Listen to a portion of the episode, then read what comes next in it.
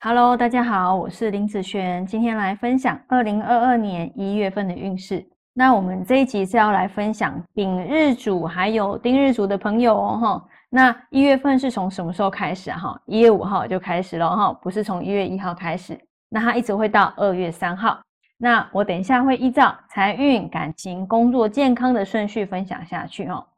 第一个，先来分享财运的部分呐。那这个月的财运状况算是不错哈，那会看见很多的投资理财赚钱的机会啊。但是如果这个是你熟悉的商品啊，那机会来了，你可以好好把握。但是如果啊这个商品或是这个市场是你不熟悉的，我还是建议啊多多观察就好了哦，以免因小失大哦。那在感情运方面来说呢，这个月。以男生来说，哈，这个月的感情运算是不错啦。单身的朋友，异性缘哈会变好。那要多去参加活动，或者是跟朋友去吃饭了哈，不要去拒绝，或是自己去嗯开一个这样子的活动啊。那你要多表现自己，哦，多讲话。但是嗯，你多表达自己的时候，你要以中立的角度啊去看事情。这样才不会太偏激哦。那在嗯有感情的朋友来说呢，这个月要注意啊，就是呃竞争者的出现哈，或者是啊又遇到心仪的对象哦，但是还是要专一一点哦，以免双双落空哦。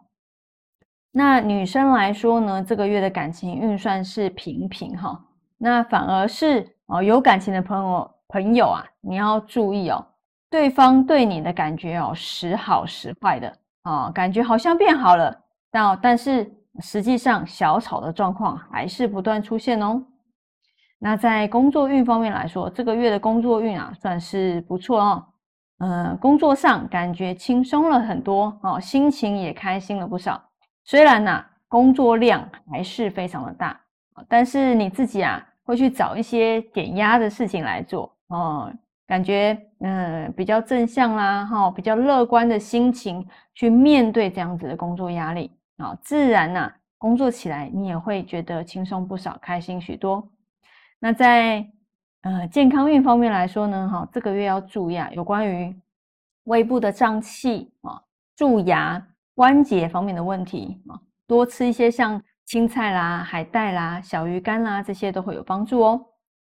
那你也可以多去像爬爬山啊、泡泡汤，不仅可以让心情变好，还有增加幸运的功效。好，那以上丙日主和丁日主这个月的运势就分享到这边，我们下个月见喽，拜拜。